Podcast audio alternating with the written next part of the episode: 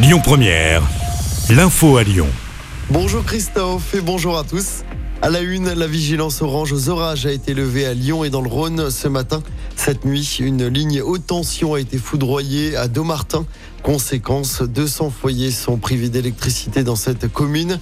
Le retour à la normale est attendu dans la matinée.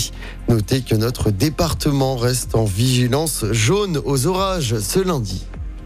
Emmanuel Macron va s'exprimer pour la première fois depuis le remaniement. Le président de la République prendra la parole depuis Nouméa en Nouvelle-Calédonie tout à l'heure. Ce sera à 13h sur TF1 et sur France 2. Il répondra aux questions des journalistes. Dans l'actualité locale, ce nouveau drame dans la région.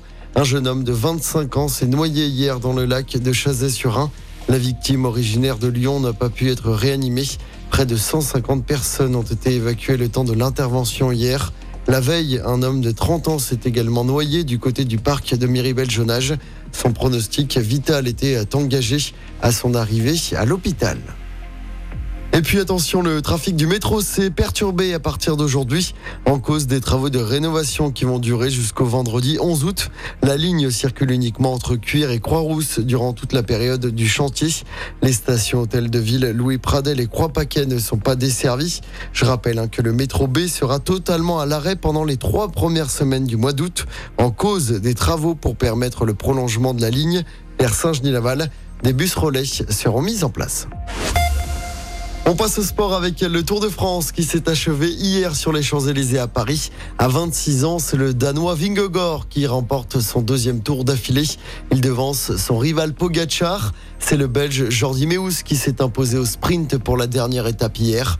Côté français, deux tricolores dans le top 10 au général. David Gaudu 9e, Guillaume Martin 10e. Pour son dernier Tour de France, Thibaut Pinot termine à la 11e place. Une seule victoire d'étape côté français dans ce Tour de France, la victoire du Lyonnais Victor Lafay. Et puis en football, l'OL ne rassure pas l'OL de nouveau battu en match amical. Quatre jours après sa défaite contre Manchester United, le club lyonnais s'est incliné hier soir face à Molenbeek en Belgique. Une défaite, un but à zéro. L'OL qui affrontera le Celta Vigo ce samedi, puis Crystal Palace le 5 août avant la reprise de la Ligue 1. Écoutez votre radio Lyon Première en direct sur l'application Lyon Première, lyonpremière.fr et bien sûr à Lyon sur 90.2 FM et en DAB+. Lyon Première